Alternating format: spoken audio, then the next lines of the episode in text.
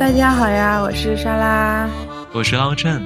我又光荣的感冒了，所以我今天又是带病录音，可能有点鼻音，因为我现在就流鼻涕血流成河。我仔细想了一想，可能是因为从今年开始会每周比较规律的去客户办公室两次，这就导致了交叉感染的一个风险的上升。这就很像怎么说呢？一个小孩刚刚被送去托儿所的时候，就天天发烧，天天感冒。我现在就是这个情况，从一个免疫的球里面出来了，终于接触到了外面的世界。那我们言归正传，今天我们的话题是性别刻板印象。陈老师，听说你有几个故事想讲给我听？是的，最近我在工作上跟不同的同事聊了非常多的天，从工作上一直聊到生活上。在这些故事当中，我找到了一个共同的话题，就是性别刻板印象。首先，我听来的第一个故事是从我一个印度女同事那边听来的。这位印度女同事是一个新来的同事，然后她在面试的时候，我也参与了面试。在面试结束之后，我和几位面试官一起讨论了一下，我们都觉得非常喜欢她，因为她是一个非常独立自主，然后让人感觉很有力量感的一位女性。虽然说她在经验上面相对来说比较缺乏一些。但是我们觉得他的各种软实力是可以弥补上经验上的硬性的缺乏的这样一些事情。最后我们在一众候选人当中选了他。再来了之后，他的工作上也的确是非常的强势。最近我们在我和他合作一个项目结束了之后呢，我们就去庆祝了一下。在庆祝的时候，除了工作上的事情，我们就聊到了一些生活上的事儿。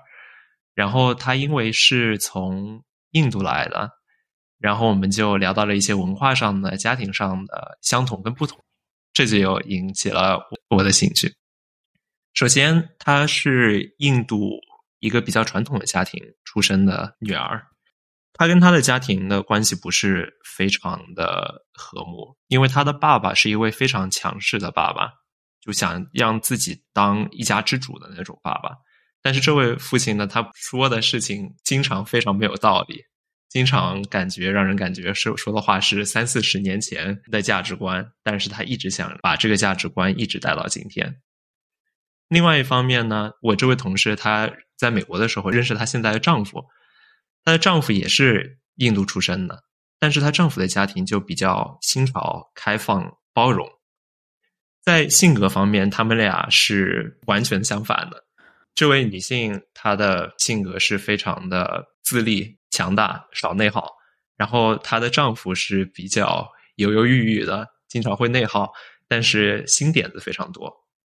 我感觉这个很像你和我反过来，我是一个内耗很重的人，你就内耗基本没有，可以说。我也偷偷的跟她说了，我跟你的关系好像也跟她跟她的丈夫的关系有那么一点点像。然后我跟他因为都是关系当中相对来说内耗比较少的那一方，然后我们就非常多的互相理解，感觉暗中达成了共识。那我觉得下一次可以让我和她的老公来聊聊天，我们可能也可以暗中达成共识。下回下回有机会的话见一见。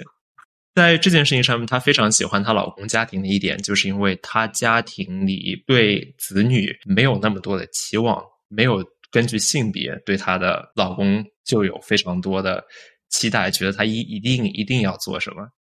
但是她回过头来，她又看到自己的家庭里面，她的爸爸一直想要子女对她有足够的尊重，要听她的话，要听从她的吩咐。在这一点上，她就觉得非常羡慕她丈夫的家庭。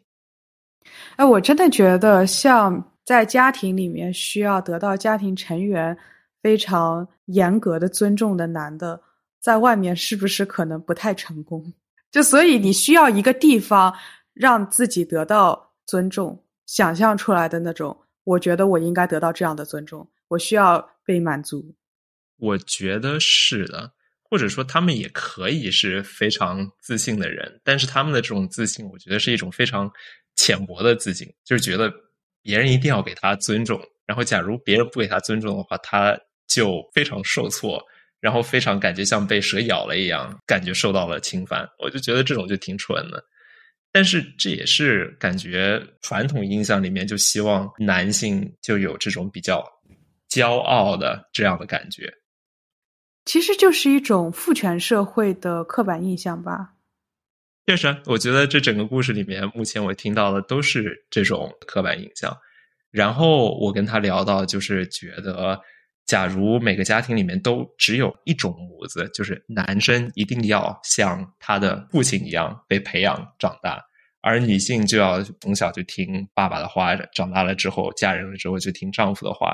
像这种就非常的单调乏味，而且对于个人的成长来说限制非常大。假如你本身就是这种性格，那就自然就没什么问题。但是绝大多数人就不一定是这样的性格了。假如他们只被限制成为了培养成这样的男性或者女性而长大的话，我就感觉限制感特别强。然后就引到了我们下一个故事。下一个故事呢，是我的一位菲律宾同事，啊，不是印度同事了。但是他的这个故事里，他们家爸爸对他的期望，对那种儿子期望就非常的相似。在这位同事的故事里呢，他是在菲律宾出生的，他爸爸有美国国籍。在他年纪很小的时候，他爸爸把他从菲律宾带到了美国，但是他们家庭的家境是非常好，他从小在一个治安比较差的街区长大。有过那么一段时间，他和黑帮或者和不太好的朋友们一起鬼混过。但是在他长大了之后，某一刻他就觉得自己不能再这样下去了，然后他就想办法搬离了这个街区，然后自己贷款上了社区大学，找到了一份比较体面的工作。他也最近结婚了。但是对他来说，在几杯酒下肚之后，我们开始聊天，我开始听他讲他以前的故事。他后来就哭了，因为他觉得自己非常不开心，因为他觉得自己得不到父亲的认同。他的父亲呢是那种跟印度朋友故事里面一家之主一样的爸爸一样的类似的父亲，就觉得男性就一定要是担当起家里的一切，然后应该是那种话很少、做事很多、对自己做的事情非常骄傲的那种男的。但是我这位菲律宾朋友，他本人不是这样的，他也不想这样，但他觉得，假如想要得到他父亲的尊重，跟他父亲的认可的话，他就不得不照着这个模子让自己成长，但他又不能这样，就让他非常的痛苦。你这样讲的话，就让我想到了卡夫卡和他的爸爸，因为卡夫卡是一个比较忧郁的、比较孤僻的性格，但是他爸爸呢是艰苦创业、白手起家的商人。他希望他的儿子跟他一样打引号的坚强，其实是事与愿违的。那么他爸爸其实对他挺失望的。卡夫卡后来跟他爸爸和解了吗？我感觉和解也没和解。他后来给他爸爸写了一封信，信里面就是写到他爸爸对他的那一种精神上的压迫感是怎么使他的那么痛苦。但是他这封信没有寄出去。反而他又以他爸爸的口吻给他自己回了一封信，所以可能在回信的时候，他自己就和自己和解了。但是和真的和解，我觉得不一定。所以说他可能和自己和解了，但是他从来都没有真的跟他爸爸和解。这也是一个我跟男性朋友们聊天的时候经常会碰到的一个问题，就感觉自己和老爹年纪越大，隔阂越多。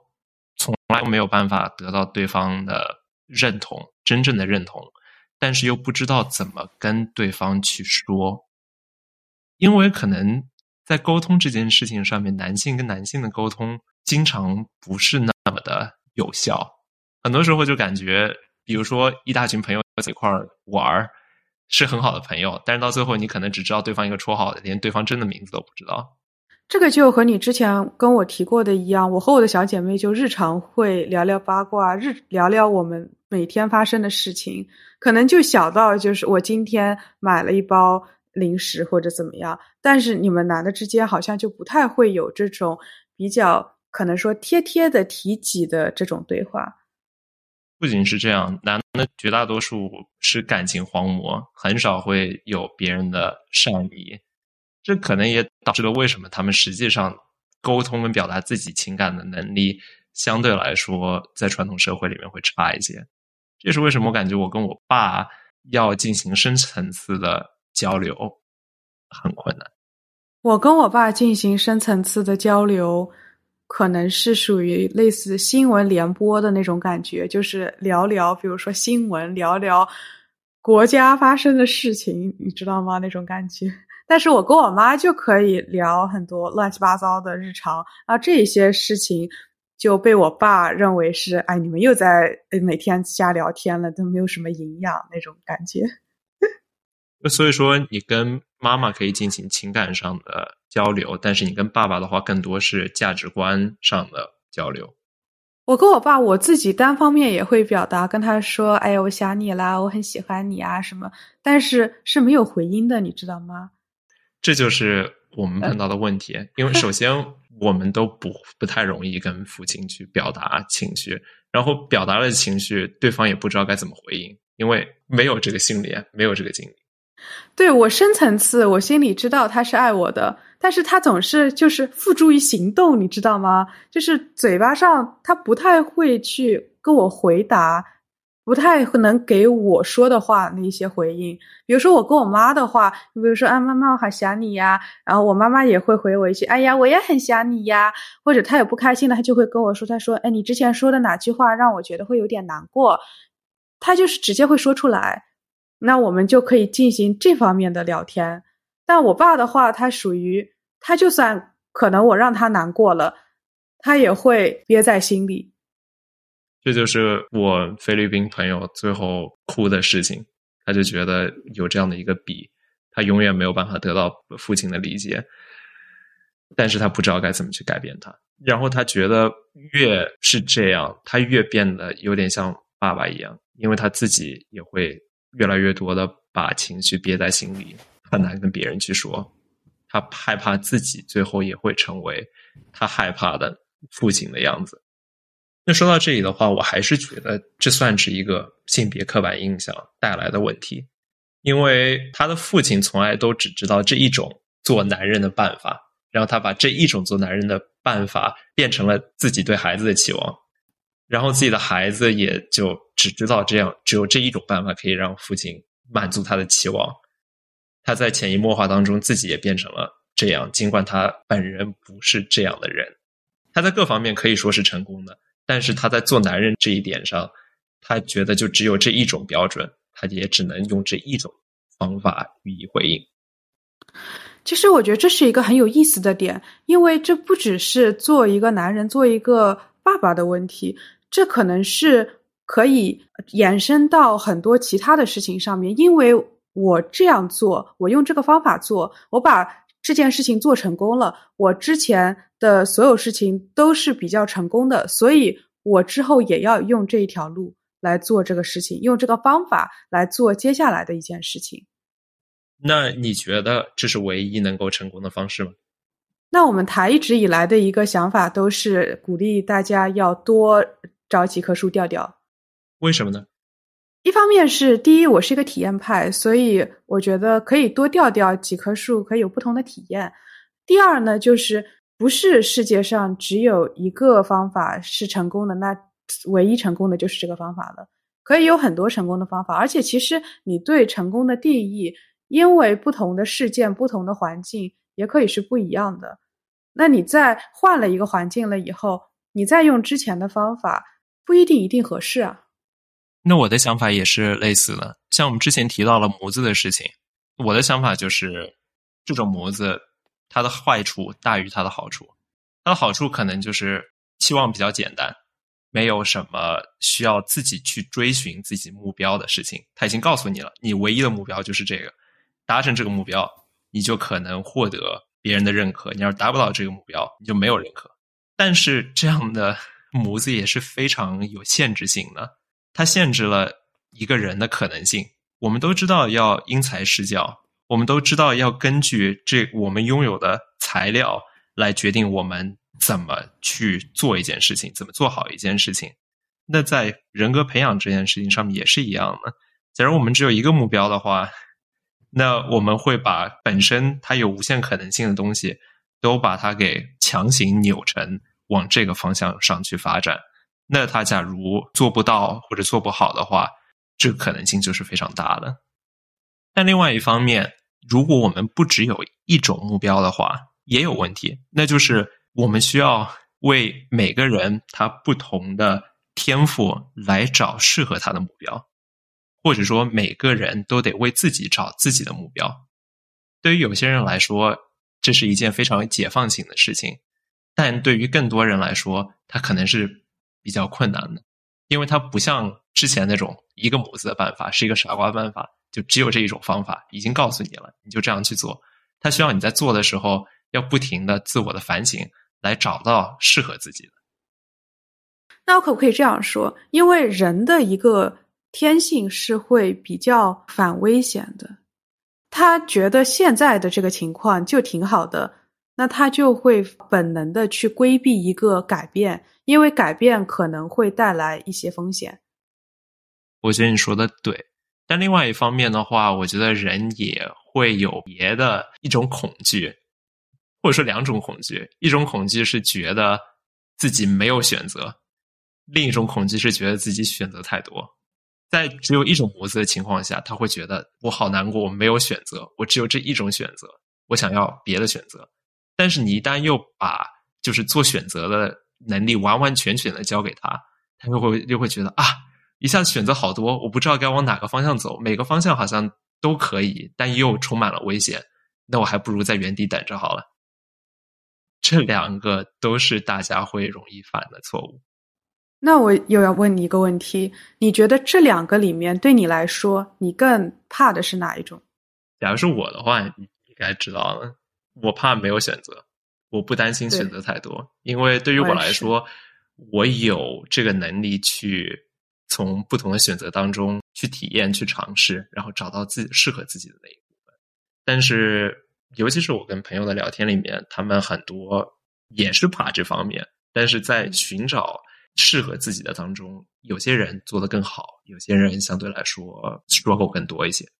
我跟你也是一样的想法。我觉得没有选择对我来说是困兽之斗，但如果说选择太多，至少我现在面前摆放着这些选择，其实我有这些选择是我的一个幸运，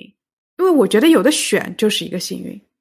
那所以你的想法是尽可能的要把这个观点传给更多人，让大家知道。自己不止只有一种选择，我不一定会告诉你有哪些更多的选择，但是希望大家可以去从自己不止这一个选择开始思考，有什么别的可能。对，这是我们台一直坚持的一个宗旨嘛，对吧？那接下来我还要再讲两件事情，一个事情是在不同文化里面，可能对于我们刚才说的这些有不一样的期望。我不知道你是怎么看的，让我举个例子。嗯，比如说我有东欧的女同事，然后我跟她也聊过这方面的事情。这位女同事跟我讲的故事是，她从波兰刚刚到美国的来的时候，有不少文化冲突差异带给她的冲击。比方说，她刚开始在这边约会的时候，她经常会发觉美国的男性会问她：“我们该去哪里约会？我们该去哪里吃饭？”甚至要求她在吃饭约会之后 AA，对她来说这是一个文化冲击，因为在东欧的比较传统的社会里面，女性都是约会的时候希望男性提出来去哪里，然后由男性买单的。而另外一一回事情，就比如说她以前在约会或者说去逛街的时候，她是希望跟她约会的男士帮她提所有的东西。但在美国的话，她看到她更多的女性朋友是倾向于自己提自己的，或者一人各提一半。那在这种不同的文化里面有这样不同的期望，你觉得是合理的还是不合理？有一个观点叫存在即合理，可能在他们这一个环境下面，那他们是这样的，那我觉得也可以。那你换一个环境。换一个环境，人也不一样，可能社会的小环境也不一样，但是就是另外一种方法，又另外一种相处的模式，那我觉得也是可以的。但我觉得问题是在于说，你不要因为你习惯了一种方法，然后你跑到了另外一个地方去生活，你比较不适应那种方法，并且反对那种方法，你可能也要想一想，哎，那种方法是不是合理的？我是不是也觉得可以尝试一下呢？是不是我之前的也可以改一改呢？那在刚才那件事情里面，他是从波兰到了美国之后，他是从一个相对比较保守的文化当中，到了一个比较自由、开放、包容的文化当中。那假如是反其道而行之，假如说你到了一个比较保守的地方，你跟他们的习俗产生了冲突，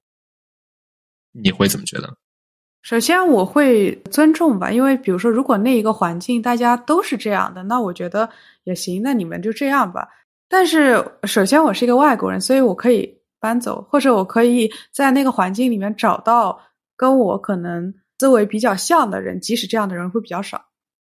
那假如说单纯习俗的话是不要紧的，因为习俗上的话尊重当地风俗为主嘛。但是，比如说，假如对方对于女性的期待，它就是一种感觉是一定要弱人一等的，对于你来说，对于你造成了影响，你会怎么样？那首先就是你不要来找我，对吧？那你是这样的人，那我是这样的人，我们走的路都不一样，你你我们也没什么好讲的，这是第一。那第二就是，虽然说我是尊重这样的一个社会的习俗的，但是有一些就是过于封建的想法，我们也还是希望要去改变一下。尽我们自己的力量吧。所以说，你想说的是，你希望你尊重对方的同时，对方也可以尊重你，然后你会继续做自己，不会因为对方对你有什么期待，而你就专门去迎合对方。而你在做自己的同时，假如别人看到原来啊，原来女性也可以不只是我们传统上想的那样，也可以是有另外一种可能性的话，那这样也最好。对，差不多。那最后我要讲的这个故事，不是我和同事聊天的结果，而是我跟朋友聊天的结果。我有一个朋友在显卡大厂英伟达供职，他在公司的一次内部例会当中，听说老板要进一步的平衡公司男女职工比例不平均的这样的一个现状。他听说之后，希望老板不要再强行把不平衡的男女比例强行平衡过来。那在这个语境下的改善比例，是不是就意味着，在以后新招的人里面，女员工的占比会多一些？对，那这位职工他的顾虑是因为市场当中女性工程师的占比不是特别高。假如要通过更多的雇佣女性的方式来改善男女比例的话，他担心会雇到一些实际上能力不如男候选人。但是为了性别指标而雇佣，导致他们组的工作效率受到影响。我觉得他这方面的顾虑还是可以理解的。但是他之后跟我说的一些话，让我感觉有一些不舒服。他观察到自己大学的时候，在微电子、在计算机、在电子工程、理工科这方面的学生里，女生的占比比较少。然后他又想到了之前自己小学、初中跟高中的经历，他觉得可能是不是女生天生就不适合做理工科，导致了大学的时候理工科女性比较少，导致了现在市场上的女工程师比较少，导致了女工程师的平均质量不如男工程师。你要说到，尤其是第二点，这其实甚至是一个老生常谈了，因为很多人其实都有讨论过之前。就是说，是不是女生真的不适合读理工科，还是这个是一种 social structure，是一种社会赋予你的性别？就是说。男孩女孩生出来，男孩就是会被鼓励更多的，哎，你去拼乐高啊，我来给你买一些科普书籍啊。但女性的话，呃，生出来她小孩的时候，更多的可能是给她买好看的洋娃娃，让她给芭比娃娃换衣服之类的，可能不一定会想到给她去买科普类的书籍。那这样的话，她受到的影响是框定的，是有范围的。他被赋予的期待是一个，哎，你之后就是玩洋娃娃的，你可能之后是找一个比较稳定的文职工作这样子，而不是鼓励女性更多的去走 STEM 这条道路。在你小的时候，你有没有听说过男生更擅长理工，女生更擅长文科，或者是女生小时候她可能成绩比较好，一旦到了高中，她的理工科成绩就不如男生了？这个我外公就是这么想的，所以我。听过，听过很多遍，我觉得这是不合理的，这就是一种刻板印象。当然，这和他的个人经历有关。他读大学读的是物理专业，他当时他们专业女生就比较少，而且他们属于那种末位淘汰制那种感觉，所以呢，慢慢慢慢到毕业的那个时候，班里就没两个女生了，这样毕业的都是他的男同学。对啊，但是首先像这种的话，都是很多心理暗示。从小的时候，男生就被说。你将来会需要承担养育家庭的，或者说赚钱的种人，然后你可以在学习上多花一些时间，你可以在工作上多花一些精力，你不用想着很早就结婚，不要紧的。另外一方面的话，女性从小就被教育说，在理工科上不如男生是正常的，你需要担心一些自己的容貌，你需要担心一些自己嫁不出去。不需要在学习上面特别好，你只需要嫁一个好人家就可以了。可能是因为这些原因导致了他们班里的女生越来越少。我再加一个防杠声明，呃，我们这个语境是传统意义下的语境，不是我们现在的一个想法。那绕回我们之前的成功的方法到底有几条？那他自己是一个比较有天赋的人，尤其在理科方面，他真的脑子很聪明，所以。他就觉得这是他成功的那个道路。他因为这样子，他哦考上了比较好大学，有了一份比较好的工作，他所处的环境又是这样的，所以他就觉得说，这个就是唯一成功的方法了。对啊，这就非常离谱。因为对于你外公来说，他成功的方式样本量只有一，然后他就觉得这就是普世的真理，就非常普信的一男的。那我的问题就是。假如你外公她是一个女的呢，她还会这样想吗？你的意思就是说，如果我外公是一个女的，且她成功毕业了，并且有一份比较好的工作，她还会这么想吗？我想说的是，假如你的外公她是一个女的，并且她在理工科方面非常有天赋，而且她上了少年班、神童班，有非常好的学历，有非常好的工作，非常有成就，他还会觉得女的那先天就比男的聪明。我觉得可能事事情就不太一样了，但是我其实也有一个呃顾虑，就是如果说是一个很成功的女的，她会不会有这样的一种想法，就是我成功了，为什么你不行？她可能会对她的同龄的女性更苛刻一些，因为他是从这样的一个苛刻的环境当中，这样一个残酷的环境当中，他依然成功了，那他会不会对别人也有这样的期待，觉得？你不成功是你自己的问题。对于我个人来说的话，我觉得他这样就活成了他本身讨厌的、想推翻的父权社会里面的父亲的样子。对于我个人来说的话，我更倾向于自己成功了，用跟别人对于女性传统的期待不一样的方式成功了。他可以把自己的方法作为一种选项，告诉更多的人，让别人知道。不是说这种办法是唯一的成功的途径，而是说你可以不用担心选择非常的少，或者自己选择只有一个，因为我用不同的选择我也成功了。我希望你也有更多的选择，然后我愿意帮助你用别的办法，用跟别人不一样的办法来做自己。那今天我们就聊到这里了，跟听众朋友们说再见，拜拜。